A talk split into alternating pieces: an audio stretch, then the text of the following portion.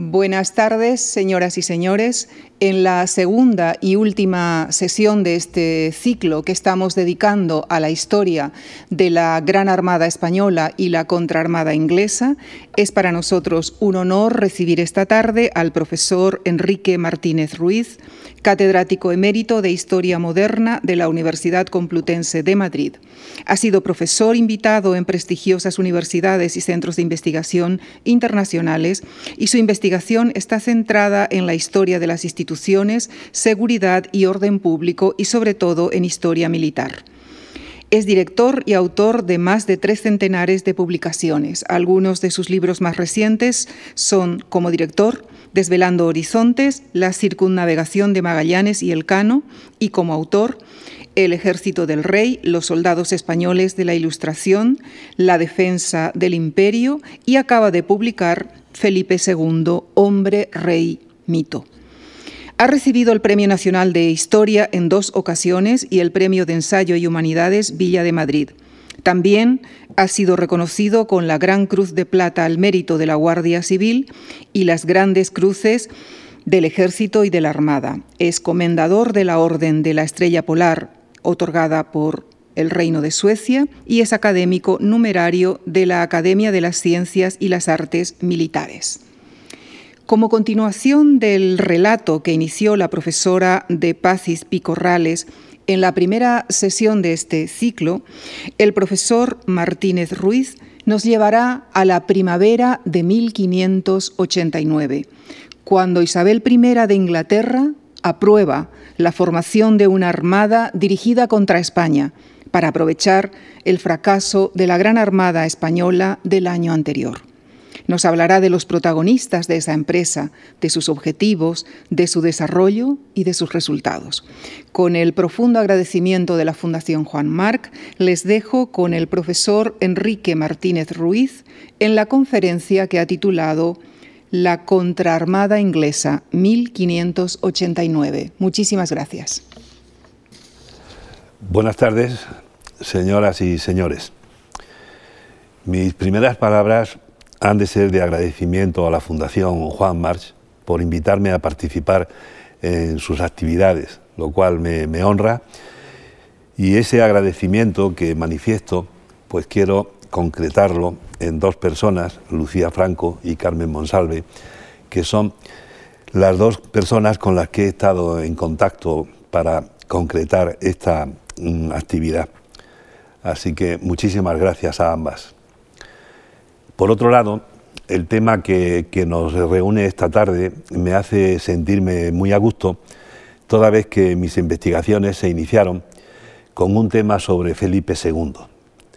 Se trataba de el personaje Sancho Dávila y su intervención en las campañas del duque de Alba en Flandes. Y desde entonces el rey ha sido un tema recurrente en mis investigaciones, de manera que lo he tenido presente a lo largo de, muchos años de, práctica profesional. Y el tema de esta tarde tiene además el atractivo de ser un tema muy controvertido. Porque durante mucho tiempo fue un lugar común en la historiografía considerar a la Gran Armada, la Invencible, como la llamaron los, los ingleses, un punto de inflexión en las relaciones bélicas hispano-inglesas a partir del cual el poder naval español quedó completamente arruinado, la monarquía hispánica de Felipe II no pudo oponerse a partir de entonces a la Inglaterra de, Isabel I y, la piratería inglesa, ni en ultramar, ni en nuestras posesiones americanas, ni tampoco aquí en Europa, en las costas españolas.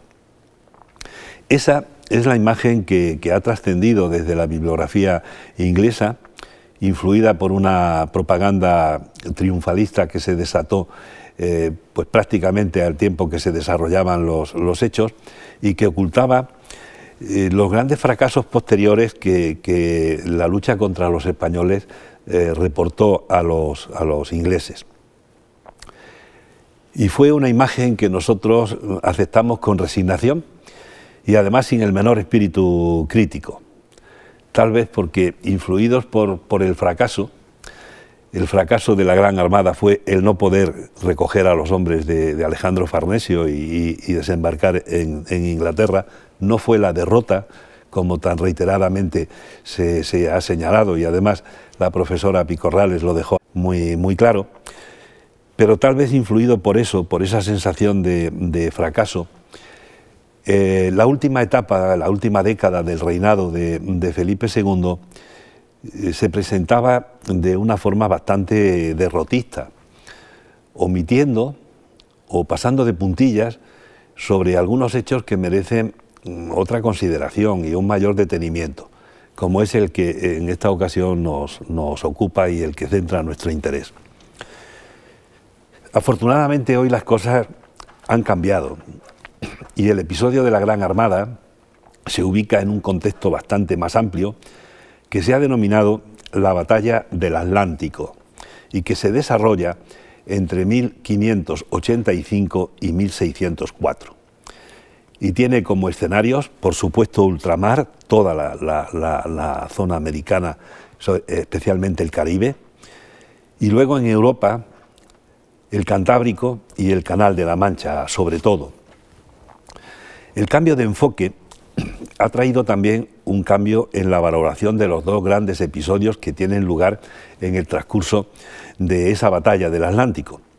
Uno es la Gran Armada y el otro es la Contraarmada. Con motivo del centenario de 1588, se produjo una gran revisión de los episodios de dicha batalla y los mismos ingleses empezaron a poner de manifiesto las muchas falsedades que se habían venido repitiendo desde las mismas eh, fechas de la, de la Gran Armada, eh, con el objetivo de magnificar su, victoria, una victoria muy matizable, tuvieron oportunidad de verlo en la conferencia eh, anterior, y se habían venido repitiendo para magnificar la victoria inglesa y fortalecer al mismo tiempo el espíritu nacional inglés. Por parte española, con ocasión del centenario, se realizaron trabajos muy meritorios. Contamos con una magnífica colección eh, documental y con concienzudas monografías que han matizado una realidad muy diferente a la que se venía difundiendo hasta entonces. Esta realidad es la que, al tiempo de ser el colofón de la jornada de Inglaterra, cuyo desarrollo, insisto, conocen por la conferencia de la profesora Picorrales, es la que nos va a servir esta tarde como punto de partida para el objetivo que nos reúne en esta ocasión. La Gran Armada de, de 1588, a la que tendré que hacer algunas referencias por la manera en que yo concibo estos dos acontecimientos, la formaba una fuerza de 101 navíos asistidos por 41 buques auxiliares, que eran 21 eh, pataches y zabras, 10 carabelas y 10 falúas. En total la componían unos 150 barcos, de los que se perdieron 28. Y de esos 28, 10 eran eh, zabras, una galeaza y tres pataches. Es decir, la Gran Armada solo perdió 14 navíos, el resto eran naves auxiliares. Y en los peores momentos de la batalla del canal, la Armada supo, supo rehacerse y supo reorganizarse y en una travesía mm, bordeando el norte de las Islas Británicas, una, travesía realmente dantesca, regresaron a las, a las costas españolas. Es una realidad que, que han reconocido historiadores tan cualificados ingleses como Martin Collins y, Geoffrey Parker, que escriben, así, en desafiante aunque algo menoscabada formación, la Gran Armada abandonó las costas inglesas. Había luchado y fracasado, pero no había sufrido una abierta derrota. Medina Sidonia y sus hombres habían perdido mucho, pero no habían perdido su honor. Pues bien, el 21 de septiembre, al cabo de cinco semanas de navegación, los barcos de la Armada Española empezaron a arribar a las costas cantábricas, reuniéndose en Santander más de medio centenar. 15 llegaron a Laredo, nueve se presentaron en pasajes, otros 15 alcanzaron La Coruña y sus alrededores. Algunos entraron en Lisboa. Hasta finales de noviembre, desde septiembre hasta noviembre, estuvieron llegando eh, eh, elementos de, de la Gran Armada y algunos incluso regresó al año siguiente. Al ataque de la Gran Armada siguió en 1589 el de la contraarmada inglesa, cuyos ataques fueron silenciados prácticamente en la historiografía inglesa y en la nuestra. En la nuestra particularmente se presenta muy, muy difuminada eh, y, como perdida en los sucesos del final del reinado de Felipe II. De, manera que hasta una época muy reciente no se le ha dado la importancia que, realmente tuvo. Y se presentaba por lo, por lo general como una réplica, como una especie de desquite hacia la victoria inglesa y como si fueran dos, acciones completamente separadas, sin ninguna conexión. Yo no lo veo así. Desde mi punto de vista, se trata de una misma campaña naval que se desarrolla en dos tiempos. Una campaña que se inicia para las dos monarquías cuando, tras formarse la gran armada de Felipe II, Isabel I tiene que hacer lo mismo con sus fuerzas para evitar la invasión una campaña que concluye cuando los ingleses regresan a sus bases después de fracasar en los ataques a España y a Portugal. Y lo pienso así, pienso que son una continuidad, porque en la mente y en los planes de ingleses y españoles no hay solución de continuidad entre una empresa y, otra. De manera que el regreso de la Gran Armada bastante más entera de lo que se había pensado, es el, el, arranque de la réplica inglesa y de los hechos que se suceden en la corte de Isabel I, así lo evidencian de una manera eh, clara y contundente. Cuando el 12 de agosto de 1588 la Armada inglesa pierde el contacto con la española, que estaba en franca retirada, se produjo un gran alivio en Inglaterra, pero las preocupaciones no desaparecieron, porque los españoles no habían sido derrotados, solo habían escapado de su vista, habían conseguido eh, perder de vista a los barcos ingleses. Y como los españoles aún eran poderosos, preocupaban cuáles iban a ser sus siguientes movimientos. Por eso, los ingleses mantienen sus fuerzas vigilantes durante más de un mes, a lo largo de todo el mes de septiembre, mes en que empiezan las arribadas a España de los barcos que regresaban de la jornada del canal. Al no poder seguir ni vigilar a los navíos españoles, el 18 de, de agosto, Lord Howard, que es el ideólogo del plan inglés para combatir a la gran armada española, y Drake, entre otros, se muestran partidarios de mantener el estado de alarma. Desconocían las, intenciones españolas y, decían por entonces que el único que sabía cuáles eran los planes españoles era Dios, porque se ignoraban si se dirigían a Noruega, hacia Dinamarca, hacia las islas Orcadar o para rehacerse y volver de nuevo a la carga. Por esas mismas fechas, William Cecil descarta que la, que la Gran Armada pudiera eh, regresar a Inglaterra y propone organizar una fuerza que a la altura de Irlanda retome la persecución de los españoles y los hostigue hasta batirlos en sus propios puertos. De forma que antes de que concluyera la jornada de Inglaterra de la Gran Armada, ya está planteado el primer objetivo que se, que se perseguiría contra la Gran Armada, que no era otro que destruir lo que había sobrevivido de esa flota española que había entrado en el canal. Isabel I, la reina, quedaba enfrentada así a un dilema. Permanecer a la defensiva por ignorar lo que eh, podrían hacer todavía los españoles o continuar la acción contra España. El dilema se resuelve por la situación en que se encontraban los barcos y las tripulaciones inglesas. unos barcos y unas tripulaciones que en la lucha del canal contra la flota española habían llegado al límite. A finales del, mes de agosto, Lord Howard había expuesto al Consejo Privado la, la necesidad imperiosa de que antes que nada lo que interesaba era recuperar el buen estado de los navíos y restablecer la salud de los marineros y soldados. A mediados de septiembre, después de un, mes de noticias sin la Gran Armada, la situación no había mejorado. Los barcos permanecían en los puertos temiendo un nuevo ataque español.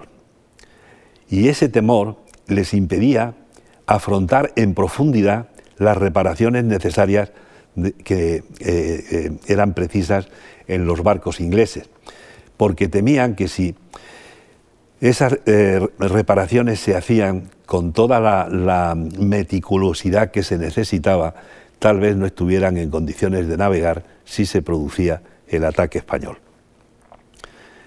El 14 de, ese mes de agosto, en una carta, Hawking exponía a Cecil, las compañías enferman a diario.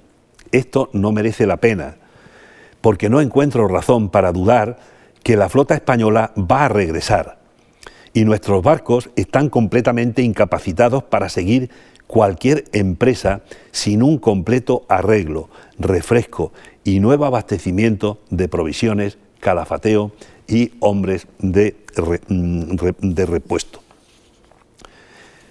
Con las naves en semejante estado, se imponía el aplazamiento de los planes ofensivos ingleses y mm, el mantenerse en guardia ante el posible retorno de la flota española. Sin embargo, cuando el 13 de septiembre empiezan a llegar a Londres noticias fidedignas de que los barcos españoles estaban arribando a la península, la contraofensiva vuelve a ser la opción preferida de Isabel. Pero la reina se encontraba con que no tenía los recursos necesarios para llevarlo a la, práctica.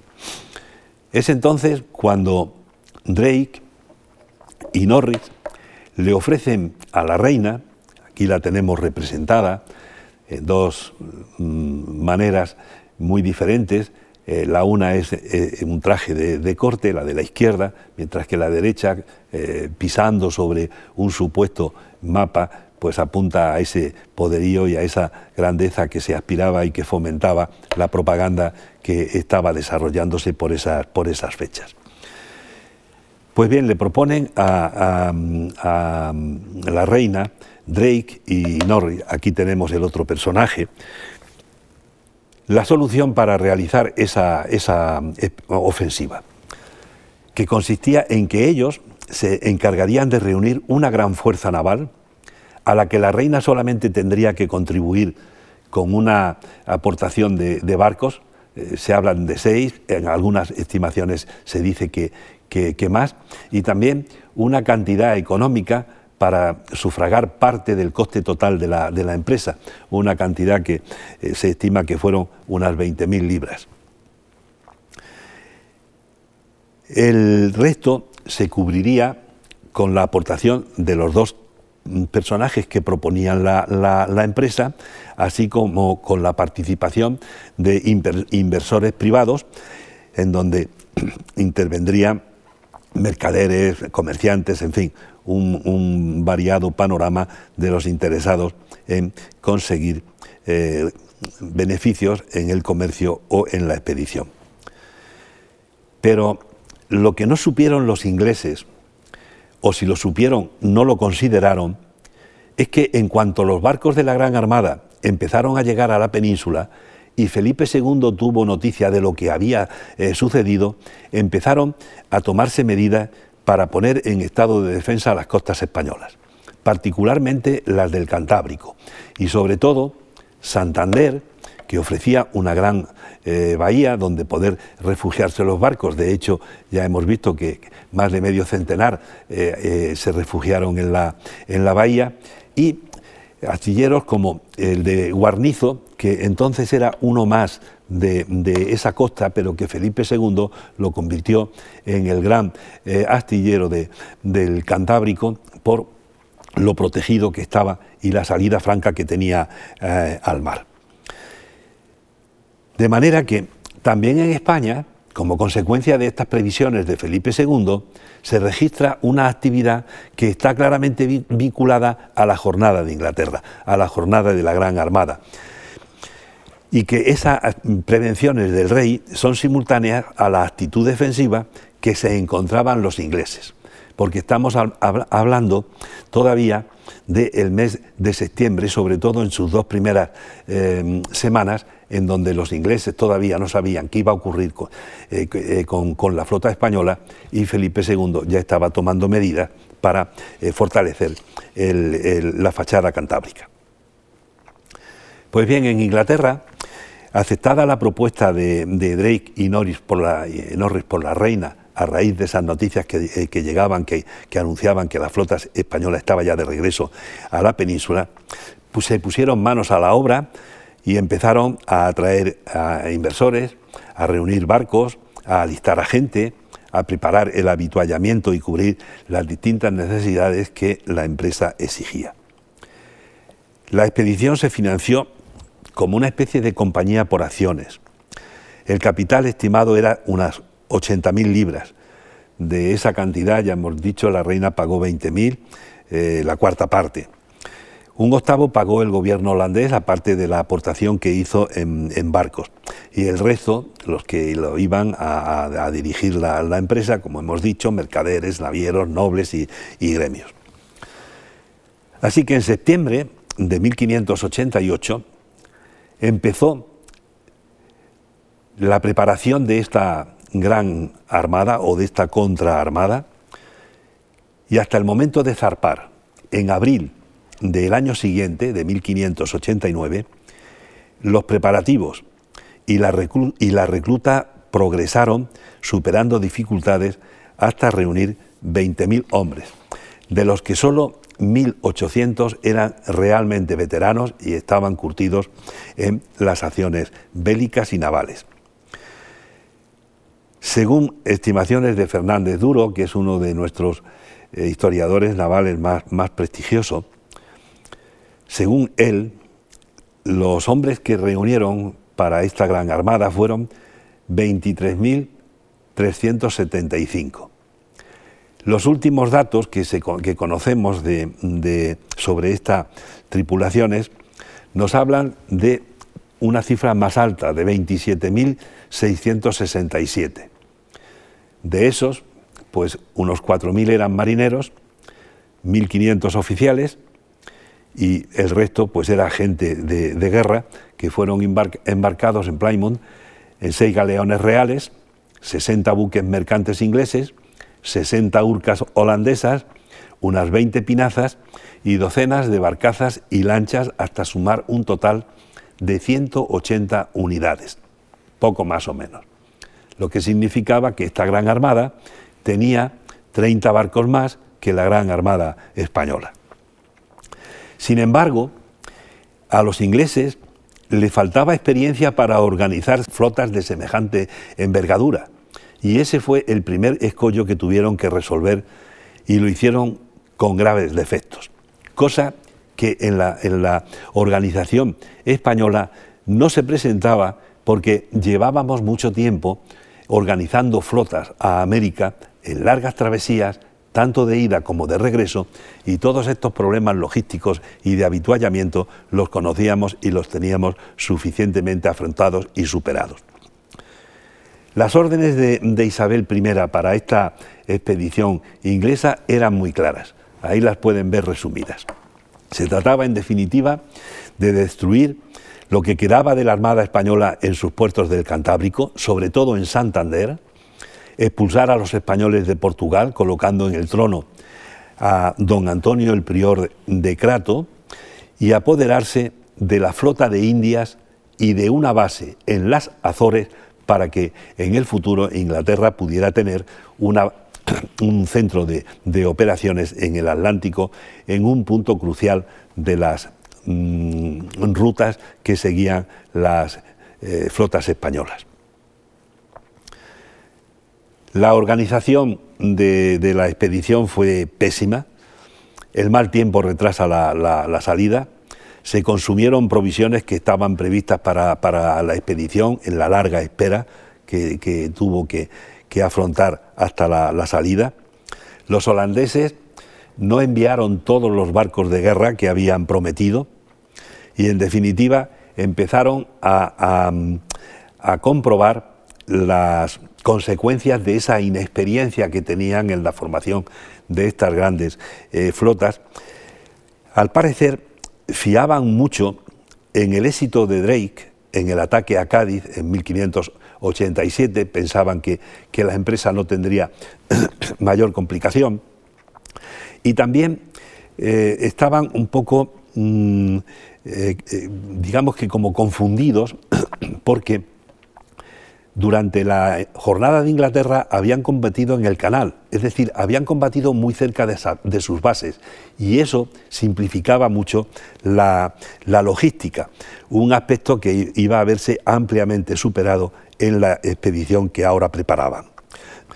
Por si fuera poco, la participación de diferentes financiadores eh, diversificaba los intereses. Y eso provocó que los jefes expedicionarios tuvieran intereses más prioritarios que los de la corona. Para ellos era mucho más importante conseguir un sustancioso botín que eh, eh, culminar la derrota española en la expedición. Yo les voy a hacer ahora un relato bastante minucioso de lo que ocurrió en esta expedición, porque mm, se ha tergiversado tanto los sucesos, se ha camuflado tanto el resultado, que quiero que tengan la posibilidad de contrastarlo y que saquen ustedes sus propias conclusiones. Eh, cuando oigan el relato que yo les voy a hacer y también las referencias que le voy a, dar contenidas en la historiografía. La expedición se pone en marcha el 28 de abril de 1589. Zarpan de Plymouth, donde además había embarcado don Antonio, el prior de, el prior de Crato, y el segundo conde de Eses, Robert de Beret, que eh, en aquellos momentos era el favorito de, Isabel I y además la reina había dado orden expresa de que no, de que no embarcara, pero esa orden no, no se cumplió. A poco de zarpar empiezan las dificultades, porque bastante antes de llegar a la costa española desertaron 20 naves pequeñas que llevaban a bordo 2.000 hombres y regresaron a Inglaterra. En cuanto a Drake,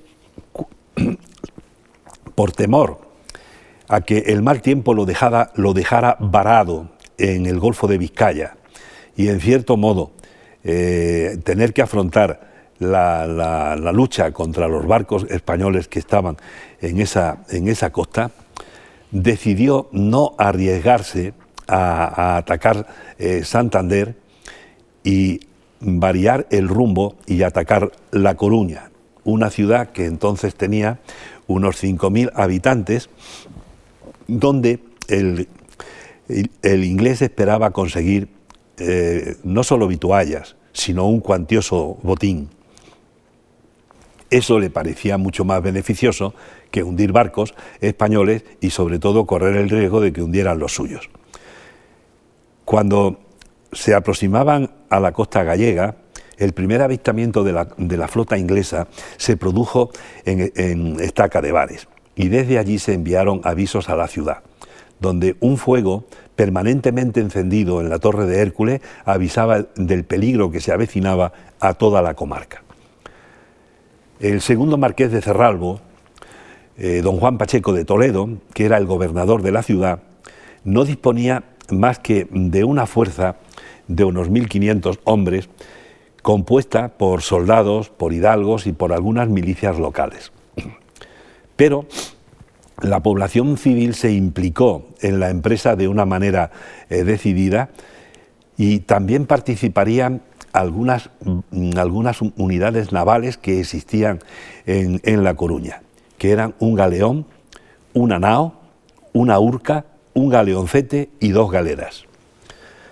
El 4 de mayo penetraba la flota inglesa en la bahía de la, de la Coruña.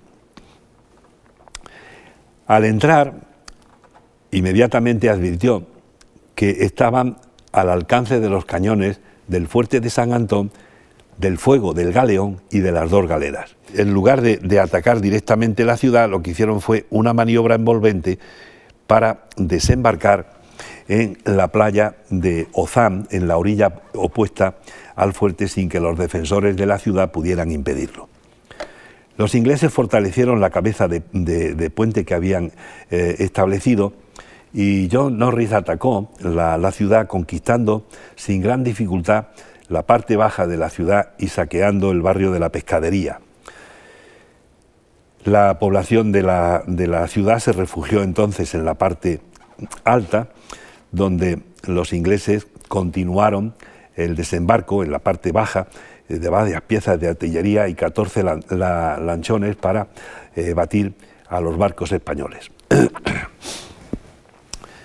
los barcos españoles, al estar anclados, eh, estaban sin capacidad de, movimiento y decidieron los, la tripulación del galeón, cuando vio que los ingleses trataban de conquistarlo, decidieron prenderle fuego mientras la tripulación pasaba a la ciudad para eh, contribuir a la defensa. Y las mm, galeras, eh, mucho más mm, maniobreras por la posibilidad de navegar a remo, eh, trataron de, salir de la bahía, lo consiguieron y se encaminaron al Ferrol para evitar el fuego enemigo y la, y la persecución.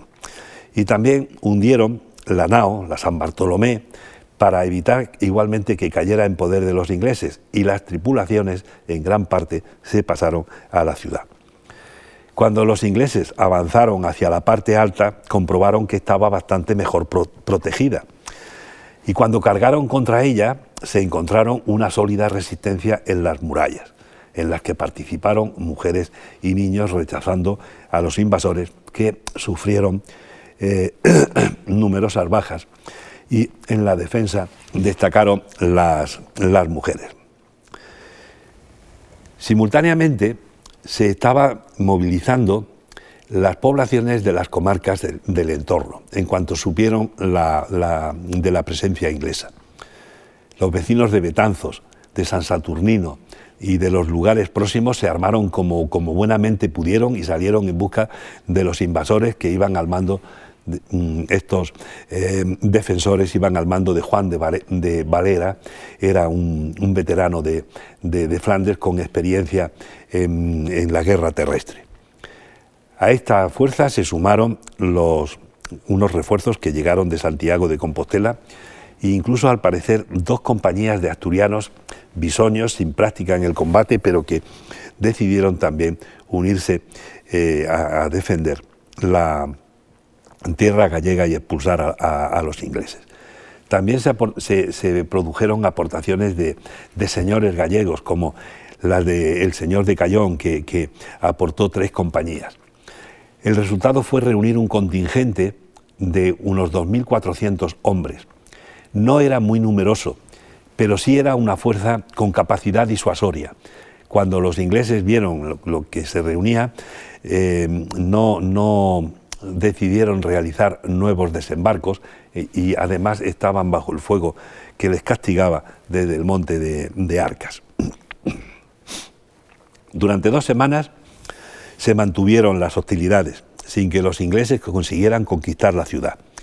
Es cierto que en dos ocasiones abrieron brecha en la muralla y que estuvieron a punto de, entrar en la, ciudad, pero fueron rechazados. En la segunda, particularmente, según la leyenda, María Mayor Fernández de la Cámara y Pita, conocida como María Pita, que había perdido a su segundo marido en, en el asedio, alcanzó con una lanza a un alférez inglés que arengaba a sus hombres al pie de la muralla. Y ella animó a continuar la resistencia abortando el asalto inglés. Eso le valdría posteriormente eh, de Felipe II la recompensa de ser nombrada alférez perpetuo y sobre todo entró en esos anales conmemorativos y de exaltación de, acciones heroicas con, imágenes como las que están viendo eh, ahora, mm, que no tiene mucho que ver con la que hemos visto eh, en, la anterior, en la anterior imagen, que parece más real de lo que realmente eh, ocurriría y además está ilustrada con esas mujeres que con piedras, incluso un niño al fondo, están contribuyendo a la, defensa. Sin posibilidad de conquistar la ciudad y ante la necesidad de cumplir los otros objetivos que le había encargado eh, la reina, así como noticias que empezaban a llegar de que se estaban preparando fuerzas españolas que acudirían a, socorrer a, los coruñeses, los ingleses decidieron reembarcar el 18 de, mayo sin poderse habituallar.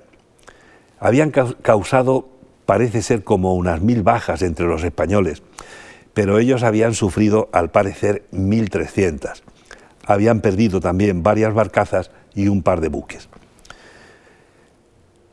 por su acierto en el mando de las tropas, por su contribución a mantener a raya a los ingleses en otros posibles eh, desembarcos en la zona, Juan de Varela fue también recompensado por el, por el rey. Y María Pita no fue la única mujer que destacó en la defensa, hubo más, como por ejemplo Inés de Ben, que también tuvo una actividad destacada y heroica en, en la muralla. Para los ingleses lo peor no fue el tener que reembarcar sin conquistar, sin conquistar La Coruña. Lo peor fue el golpe moral que supuso fracasar ante una ciudad que se consideraba eh, presa, fácil y donde esperaban conseguir un jugoso eh, botín. Y por si fuera poco, las epidemias empezaron a aparecer en las tripulaciones, favoreciendo la indisciplina y el desaliento. Eso explica que en vez de dirigirse eh, a Lisboa para realizar allí un nuevo ataque, diez buques y unos mil hombres desertaran y decidieran volver a Inglaterra abandonando el grueso de la expedición. Sin ni siquiera haber intentado llevar a cabo el primer objetivo que les encomendó la reina, el ataque a Santander, y fracasado en la, en, la Coruña, la expedición inglesa se dirigió hacia Lisboa para ver si conseguía el segundo objetivo, que era el lograr establecer en el trono portugués a don Antonio Prior de Crato. Este personaje era hijo bastardo del infante don Luis de Portugal, que ya había sido rival, de Felipe II cuando quedó el, trono portugués vacante por la muerte del cardenal infante don Enrique I sin descendencia. Tuvo que abandonar eh, Portugal al fracasar en su intento de, conseguir eh, la corona, se refugió en Europa, sobre todo en Francia y en Inglaterra, donde esperaba conseguir apoyo para intentar recuperar el trono portugués. Cuando la hostilidad abierta se declara entre Inglaterra y, España, el prior consideró que era un buen momento para aproximarse a Inglaterra. Y cuando eh, se produce el fracaso de la, Gran Armada, pareció que era la oportunidad idónea para que él volviera a Portugal. Y así se lo planteó a Isabel, comprometiéndose con mucha largueza en un tratado que firmó con la reina inglesa el 31 de diciembre de 1588, en plenos preparativos de la contraarmada.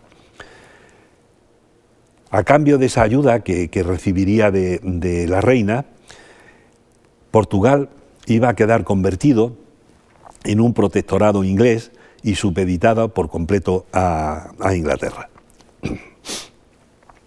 Don Antonio iba en la flota, como sabemos, esa flota que iba a arribar ahora a, Lisboa, y consideraba que al llegar a la capital eh, portuguesa, la defensa española sería destruida y los españoles degollados.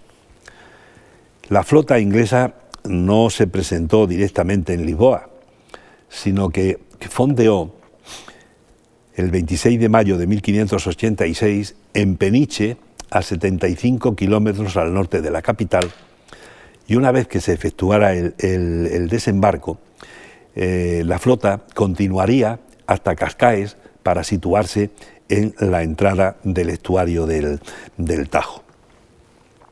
En Peniche eh, desembarcó Norris, el mar estaba eh, en muy mal estado y eso le costó perder 80 hombres y unas 14 barcazas. Y cuando tuvo reunidos en la, playa los 10.000 hombres que, con los que iba a, realizar eh, la marcha sobre, sobre eh, Lisboa, en el camino en Torres Vedras fue proclamado don Antonio, rey de Portugal, y continuando la marcha, tanto Norris como, don Antonio esperaban encontrar ayuda y voluntarios portugueses que se le unieran para atacar Lisboa por tierra. Drake había continuado con la flota hasta Cascais, como, como he dicho, para llevar a cabo un plan que consistía en que él forzaría la entrada del Tajo y atacaría la capital eh, mm, lusitana por mar, mientras Norris haría lo mismo por tierra. La marcha de Norris no resultó como esperaba. No sumó voluntarios ningunos, tropas voluntarias ningunas, fue perdiendo efectivos en la marcha por las enfermedades que habían aparecido a bordo y que ahora se manifestaban, abiertamente entre los soldados que caminaban hacia Lisboa. También tuvo que soportar los ataques de partidas hispano-portuguesas que le causaban bajas en ataques eh, como, como aguijonazos y el camino se convirtió en un auténtico calvario. Ni siquiera se consiguió una aportación importante de portugueses a, este contingente que avanzaba eh, más bien maltrecho hacia, hacia la capital. Solamente se incorporaron unos 300 paisanos que tampoco tenían una gran experiencia militar. Y cuando después de un duro caminar de 75 kilómetros, Norris llegó con sus hombres a Lisboa, la situación de este contingente era lamentable. Solamente disponía de 44 caballos. Y los soldados, ante la, falta de fuerza de tracción animal, se vieron obligados a transportar el material, lo que los agotó aún más y carecían de cañones suficientes para poder plantear un asedio en condiciones. Máxime cuando faltaba pólvora, faltaban municiones y faltaban víveres. A la vista de Lisboa, Norris comprobó que estaba preparada para defenderse y no para entregarse, como había prometido don Antonio. Además, en el interior le esperaba un contingente de 7.000 hombres y en el puerto había 40 barcos a las órdenes de Matías de Alburquerque y estaban las galeras de la escuadra de Portugal mandadas por don Alonso de Bazán, que era hermano de don Álvaro de, Bazán, el marqués de Santa Cruz, el que había muerto poco antes de que zarpara la, la Gran Armada. Así que en el estuario del Tajo se, iba a ser el, escenario donde se enfrentarían las dos flotas si, como en esta imagen se presenta, Drake se hubiera decidido a entrar decididamente eh, en el estuario y aproximarse a, Lisboa. Cuando se inició el ataque a la ciudad por las fuerzas de Norris, desde las orillas del Tajo, las galeras españolas atacaron con sus cañones mientras la caucería eh, eh, disparaba contra las fuerzas inglesas causando numerosas bajas. Para escapar a ese, a ese fuego, los ingleses buscaron refugio en el convento de, Santa Catalina, pero los cañones de una de las galeras consiguieron desalojarlos de, esa eh, posición mientras la caballería del conde de Fuentes les, les acosaba por el flanco. Los ingleses esperaron la llegada de la noche para poder montar el campamento sin que fueran detectados por los defensores de, Lisboa. Don Alonso trataba de localizar el emplazamiento donde iban a situarse, pero no lo podía mm, eh, conseguir. Y para provocar la respuesta inglesa, simuló un, desembarco, eh, bajando al mar unos cuantos botes y ordenándole a la gente disparar y gritar, formar un gran escándalo. Esto provocó la confusión en los ingleses que inmediatamente encendieron antorchas para situarse y sobre todo encendieron también las mechas de los arcabuces que iban a utilizar. Esas luminarias permitieron a don Alonso localizar a los ingleses y concentrar sobre ellos los fuegos de sus eh, naves. De nuevo, los ingleses buscaron refugio en Santa Catalina, pero la artillería concentró el fuego sobre el convento eh, y acabó por eh, desalojar a los ingleses de, de esa zona. Mientras esto sucedía en tierra, Drake permanecía inactivo con sus barcos en Cascaes. No se decidía a entrar en combate, lo que le reprocharon después Norris y Crato acusándole de cobardía, y él alegaba que no había intervenido porque no podía hacer nada contra las defensas lisboetas y sobre todo el mal estado en que se encontraban sus tripulaciones. Unos días más tarde entraban en la capital portuguesa otras nueve galeras de la escuadra de España, llegaban al mando de don Martín de Padilla, reforzando la defensa con mil hombres, agravando la situación inglesa hasta el punto de que el 16 de junio, Norris consideró que no tenían opción para entrar en Lisboa y ordenó el reembarco de su gente. En el escaso botín que habían conseguido cuando saqueaban bodegas, cobertizos y, similares en la, en la costa mm, próxima a la capital, estaban las prendas de vestir que se habían conseguido en un almacén pero ignoraban que esas ropas pertenecían a los marineros de la Gran Armada que habían vuelto de Lisboa y que eran unas ropas que estaban contaminadas. Así que propagaron esas ropas las enfermedades entre los saqueadores, de forma que un oficial inglés informó sobre el caso de la siguiente manera. Nuestras enfermedades habían sido provocadas en parte por los vientos cálidos, pero sobre todo por la ropa y los equipajes viejos. Cuando los españoles advirtieron el reembarque de los ingleses, entonces se ordenó a las tropas hispanolusas atacar al, enemigo y aunque no hubo choques importantes entre las tropas que se retiraban hacia los barcos para reembarcar y, los que, y las tropas que, que las acosaban, lo cierto es que Em, bastantes ingleses rezagados fueron capturados y bastantes pertrechos que, abandonaban para aligerar la marcha hacia sus propias embarcaciones y entre lo que abandonaron estaba la documentación de don Antonio, el prior de Crato, donde había una lista que contenía los nombres de los que apoyaban su intentona de expulsar a los españoles de Portugal y los reconocían como rey. Pues bien, a la vista de estos resultados, no deja de sorprender la procedencia del siguiente párrafo sobre estos hechos, que dice así, Sir Francis Drake alcanzó las costas de Galicia al mando de una nutrida flota anglo-holandesa e hizo desembarcar una fuerza expedicionaria, algo que la Armada no había conseguido hacer. Bueno, es un argumento eh, un poco simplista, porque la, Armada, antes de, desembarcar en Inglaterra, tenía que haber embarcado a las tropas de Alejandro Farnesio. Tras saquear La Coruña, y quemar algunos galeones, ya sabemos que había nada más que un galeón y que no lo quemaron los ingleses, sino que fue la propia tripulación, Drake atracó cerca de la desembocadura del Tajo y con sus tropas iniciaron la marcha hacia Lisboa, oculta el desembarco en Peniche. Aunque las tropas de Drake se retiraron bastante antes de llegar a Lisboa, es cierto que las tropas llegaron a Lisboa, su audacia enfureció al rey.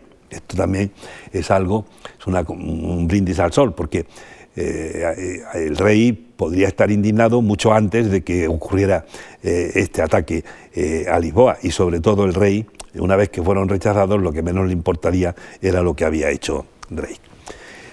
Les decía que sorprende este párrafo porque procede de un especialista consumado y muy respetado, que es nada menos que Geoffrey Parker, en una de sus últimas obras sobre eh, nuestro rey, que titula Felipe II, la biografía definitiva.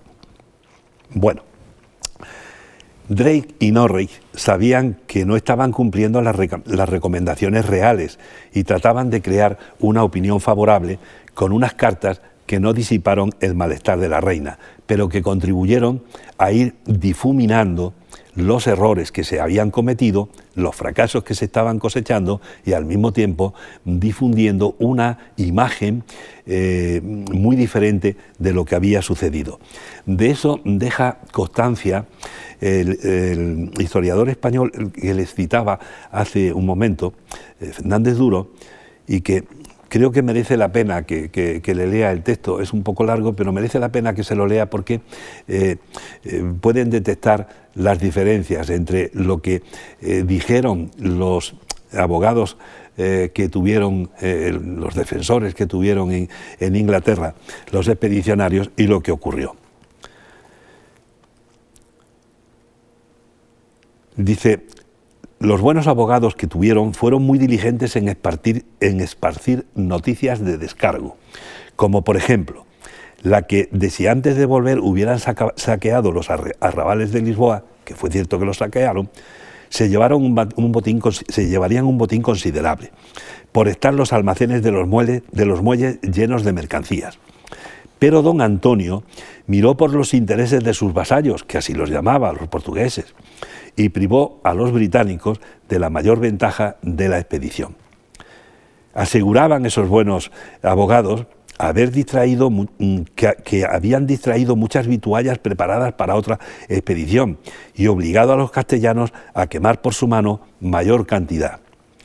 También que tomaron en Cascaes 15 naves con provisiones, apresando después otras 60 de las ciudades hanseáticas que transportaban trigo y escarmentaron a 20 galeras que se atrevían a atacar la retaguardia. Este, estos relatos, pues como pueden comprobar, no tienen nada que ver con lo que yo les he manifestado hace unos minutos. Bien, Drake, decidió adentrarse en el Atlántico unos días eh, después, cuando Padilla vio que se retiraban, decidió salir con sus galeras en persecución de los barcos ingleses, temiendo que Drake de nuevo volviera a Cádiz, como ya había hecho en 1587. La falta de, viento impuso una marcha lenta en los navíos ingleses y pudieron alcanzarlas las galeras moviéndose eh, a remo. Se situaron en la popa de, los navíos de la retaguardia inglesa para no estar bajo el fuego, de, el fuego inglés de las bordas de los barcos eh, ingleses y al mismo tiempo poder hacer lo que los marinos llamaban el tiro de empopada, es decir, disparar a los navíos enemigos por la popa para que la, eh, bala entrara por esa parte del navío y recorriera toda la bodega a lo largo de la longitud del buque. Parece que los ingleses perdieron 570 eh, hombres en, toda esta operación, 130 habían sido hechos prisioneros, perdieron también varios buques que fueron apresados por, las galeras, un patache y una lancha. Las bajas españolas parece que fueron bastante inferiores. Bajo esta presión, Drake amplió nuevamente el escenario de la batalla del Atlántico al decidir ir contra las Azores. En esta imagen eh, tiene eh, marcado en verde, un verde más intenso que el fondo del mar, los principales escenarios donde se desarrolla la, la batalla del Atlántico. Particularmente es interesante este, esta zona porque aquí tenemos las Islas Canarias, el archipiélago de Madeira y las Azores. Este, que es el archipiélago de Cabo Verde, quedaba bastante más desplazado del de, eh, escenario y no, no, tuvo ningún protagonismo en esta ocasión. Y toda esta zona es la que había sido el, escenario de la, de la Gran Armada. Pues bien, cuando mm, se dirigen hacia las eh, Azores, eh, aquí tenemos un mapa, mm, digamos, clásico de, antiguo del archipiélago, trató de cumplir el tercer objetivo de la, reina, que era conseguir una base en, estas islas, porque era eh, paso obligado de las flotas de indias españolas cuando venían cargadas de, América, con los productos americanos coloniales y sobre todo con el oro y la plata. Sin embargo, fue rechazado por la guarnición del, archipiélago, entre otras cosas porque parece que eh, en la dotación de los navíos que llevaba eh, Drake solamente quedaban unos 2.000 hombres en condiciones de combatir, eh, los demás estaban afectados por, por eh, enfermedades y eso con esa fuerza le era imposible establecer una base en las Azores. Y de nuevo el mal tiempo complicó su, situación, pues otra tormenta provocó, algunas pérdidas en barcos y hombres y él decidió cambiar de rumbo para dirigirse al archipiélago de, Madeira, más al sur, donde mm, puso rumbo a, Puerto Santo, una de las islas eh, medianas de ese, pero no la más grande, la más grande es, Madeira. Em, pudo eh, saquearla y desde allí pues regresó hacia mm, la, península para entrar en la ría de Vigo con idea de, saquear la, ciudad y, y, habituallarse. La ciudad tenía entonces unos 600 habitantes, poco más o menos, y fueron capaces de, resistir, causando nuevas bajas a, los ingleses. Cuando las fuerzas expedicionarias inglesas supieron que se aproximaban nuevas fuerzas eh, de, milicia, se retiraron en medio de más desertores que se quedaron en, la península y una nueva oleada de tifus entre las dotaciones. La cosecha de fracasos que se venían sucediendo hizo que Drey intentara con 20 barcos regresar de nuevo a los Azores a ver si conseguía hacerse con la flota de, de Indias. Pero el resto de la expedición, con Norris, con Essex, con Crato, y con las tripulaciones dominadas por una indisciplina creciente, decidieron que regresaban a Inglaterra y no continuaban la, expedición. Tampoco consiguió Drake en esta nueva mm, eh, intentona ningún éxito. Un temporal volvió a, mm, desarticular la, formación y frustró los planes de, de el inglés que desalentado decidió también regresar a la isla inglesa. Cuando estaba a la altura del Cantábrico, las zabras españolas allí eh, situadas eh, lo atacaron, consiguiendo capturar otros dos buques ingleses. Y el 10 de julio de 1589, por fin, Drake entraba en, en Plymouth. El resultado final de la empresa era bastante desastroso no había conseguido ninguno de los objetivos propuestos. Había perdido numerosas embarcaciones y había costado la vida en torno a 10.000 soldados y marineros ingleses, cifra a la que hay que sumar las, deserciones, lo que supondría poco más o menos la mitad de la fuerza de salida. Pero es muy complicado eh, eh, eh, hacer un balance. Un balance que conviene hacer para un poco resumir eh, estos dos momentos de, una eh, misma campaña. Y resulta complicado porque no tenemos garantía de que las cifras de que disponemos sean ciertas. Además, hay mucho, mucho baile entre unas cifras y, otras. Y la estimación resulta bastante, bastante eh, compleja. Yo les presento aquí pues algunas, algunas cifras que no lo hago con la pretensión de que sean las fidedignas y las definitivas, sino para que tengan algunas mm, referencias indicativas de lo que pudo ser el balance de la Gran Armada y lo que pudo ser el balance de, la, de la contraarmada. En cualquier caso, las pérdidas en hombres pues fueron Mm, bastante duras, fueron unas pérdidas eh, muy, muy, muy costosas.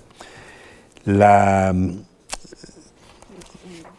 bajas españolas, como las inglesas, resultan difíciles de, determinar, eh, porque entre otras cosas no tenemos unas referencias claras de lo que se perdió en, el ataque a Lisboa, en el ataque a La, Coruña, ni tampoco tenemos noticias de lo que eh, sufrieron las tripulaciones que eh, atacaron a la flota, a la flota inglesa.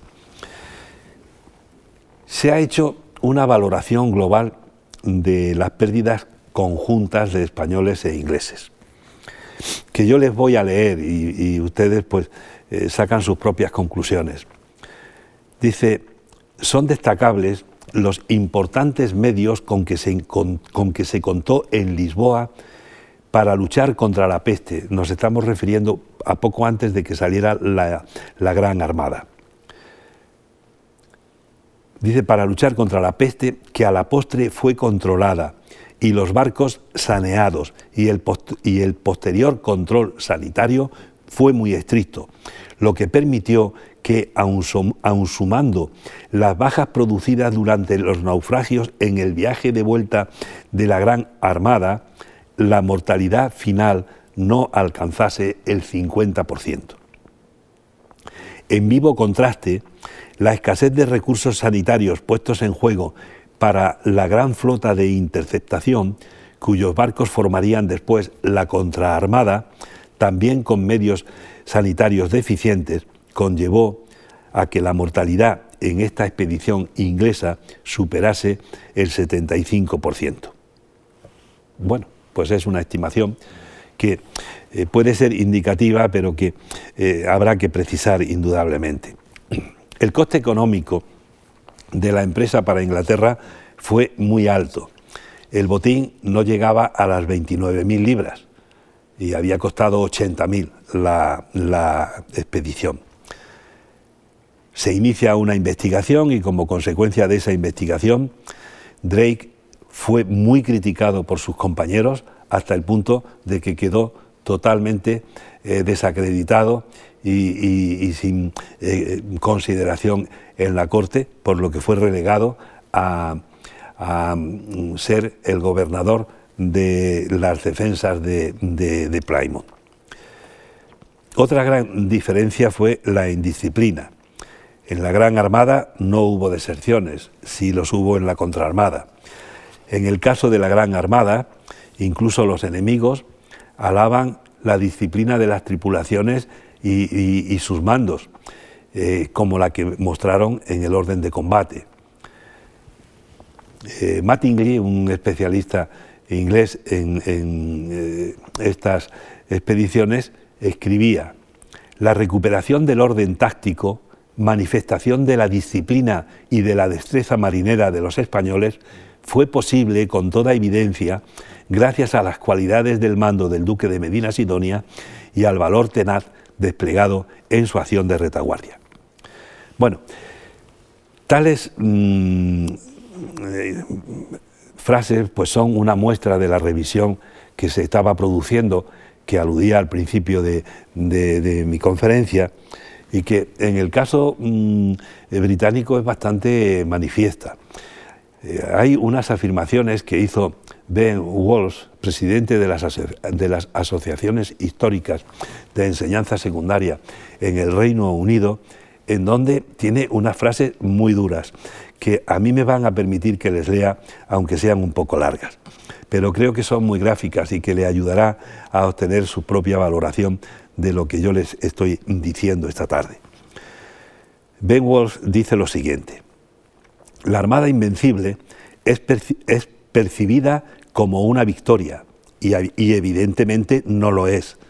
La Armada inglesa contra España estaba formada por 180 barcos, en comparación con los 130 de la Armada Invencible, y duró desde el 18 de abril al 2 de julio de 1589. Aunque estaba dirigida por el marinero más famoso del siglo XVI, Sir Francis Drake, la empresa estuvo caracterizada por los problemas que fueron la enfermedad y la deserción, la indisciplina y la incompetencia. Las deserciones fueron la causa de la pérdida de 3.000 hombres por lo menos, mientras que la incompetencia de Drake y sus generales debilitaron a las tropas y costó muchas vidas. Los generales, por negligencia, no llevaron suficientes carros para el equipaje en la expedición, de forma que los soldados tuvieron que cargar con las municiones. Hubo escasez de comida, de médicos y de oficiales con experiencia. La indisciplina era endémica, desde la cúpula hasta la base, el propio Drake desobedeció, deliberadamente las instrucciones de Isabel I de destrozar la flota española amarrada en Santander. Drake, sus almirantes y los que le respaldaban económicamente desde Inglaterra estaban más interesados en, en, intentar liberar a Portugal con la esperanza de obtener concesiones comerciales de una monarquía portuguesa restablecida. El espionaje militar de la fuerza de invasión era tan deficiente que cuando el almirante inglés se aproximó a Lisboa, descubrió que las murallas de la ciudad eran muy altas y fuertes, contrariamente a lo que se le había dicho. La corrupción también era endémica y los soldados y marineros defalcaron las dos terceras partes de las mercancías incautadas en España. Yo creo que son lo suficientemente gráficos estas, eh, estos párrafos como para no necesitar un comentario. Sin embargo, nada de, estos eh, errores, de, estos, eh, eh, de lo que manifiesta esta declaración, nada de esto trascendió y la propaganda que se desarrolló en Inglaterra con ocasión de la Gran Armada tuvo su continuidad en la, contra, en la. Para Inglaterra era muy necesario enmascarar la derrota y desplegó una campaña propagandística de proporciones colosales. Se consideraba que lo sucedido era el gran triunfo del protestantismo sobre el catolicismo romano, hasta el punto de que autores ingleses y holandeses consideraron la victoria inglesa como una especie de protección divina. Incluso en una de las, de las medallas conmemorativas que circularon había una leyenda que decía Flavis Deut et dissipati sunt, o sea, Dios sopló y se, y se disiparon. En la batalla propagandística España sí fue derrotada en toda línea y la victoria se expandió por toda eh, Europa y en gran medida sobre ella descansa gran parte del mito del nacionalismo inglés. Con el episodio de la contraarmada, pues la propaganda actuó de, de la misma manera la versión que dieron los ingleses fue la que se creyó en, Europa. Estaba muy activada en, los autores de, la era eh, victoriana, pero sin embargo la memoria de la contraarmada no perduró entre los, entre los ingleses. Y en España la meticulosidad de la documentación que eh, se estaba desarrollando en la administración española, precisa, minuciosa, pues hizo que Felipe II no entrara en esa dimensión. Si llega a dar los argumentos que se desprenden de esa documentación, no hubieran tenido la misma resonancia que los panfletos ingleses eh, redactados en un tono exaltado y, mm, mm, triunfalista eh, que en manera alguna se correspondía con la documentación eh, española. recientemente sí se ha hecho algo en este, en este sentido, pero tampoco con, demasiada trascendencia. En la serie de conmemoraciones y congresos que se hicieron eh, con ocasión de, la conmemoración de la Gran Armada, hay un libro de, Luis Casado Soto, que se publicó en 1988, que es uno de los mejores exponentes de la labor concienzuda investigadora que hicieron los, eh, historiadores españoles en estas fechas. En ese libro se refuta el mito inglés dando cuenta detallada de los 102 barcos que regresaron. Pero los ingleses no se hicieron eco ni respondieron a esta argumentación. En esa misma línea se sitúa un libro bastante más reciente, eh, es del 2011, de Gorrochategui Santos, sobre la contraarmada. Sin embargo, entre uno y otro libro permaneció la confusión y la mala información. Y les voy a dar un par de muestras. Permítanme, permítanme ustedes que sea reiterativo en este asunto, pero sí me interesa que, puedan acabar con la mejor idea posible de lo que eh, tanto la profesora Picorrales como yo les, eh, estamos diciendo. Por ejemplo, Henry Kamen en su biografía sobre Felipe II, publicada en, 1997, 11 años después del libro de, Casado, Soto escribía, a principios de verano, una gran flota inglesa, al mando de Drake y de Sir John Norris, merodeaba frente a las costas de Galicia y Portugal y hacía destructivas incursiones a placer sobre Coruña, Vigo y en las inmediaciones de Lisboa. Creo que esto se diferencia bastante del relato que yo les he hecho. Pero es que hay más. El mismo Joseph Pérez, que es un hispanista de, de, prestigio más que consagrado, en su libro sobre la historia de España, publicada en 1996 y traducido tres años más tarde al español, en relación a la Gran Armada, dice que no regresaron más que 16 barcos, cuando ya se habían demostrado que eran 102.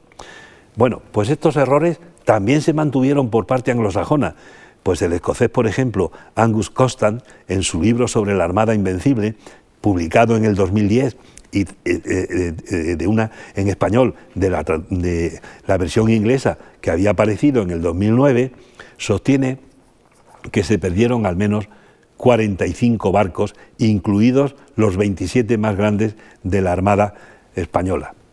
Tampoco debía conocer el libro de, Casado, de Casados Soto. Cuesta mucho desmontar los mitos nacionalistas, eso lo, sabemos los historiadores mm, desde tiempo inmemorial. Y el caso de la Gran Armada, pues ofrecía todos los, aditamentos, todos los alicientes para que eh, eh, no constituyera una excepción y que eh, entrara en ese imaginario nacionalista inglés. ¿Qué conclusión podemos sacar en general de estas dos grandes expediciones que hemos visto, la Armada y la Contraarmada?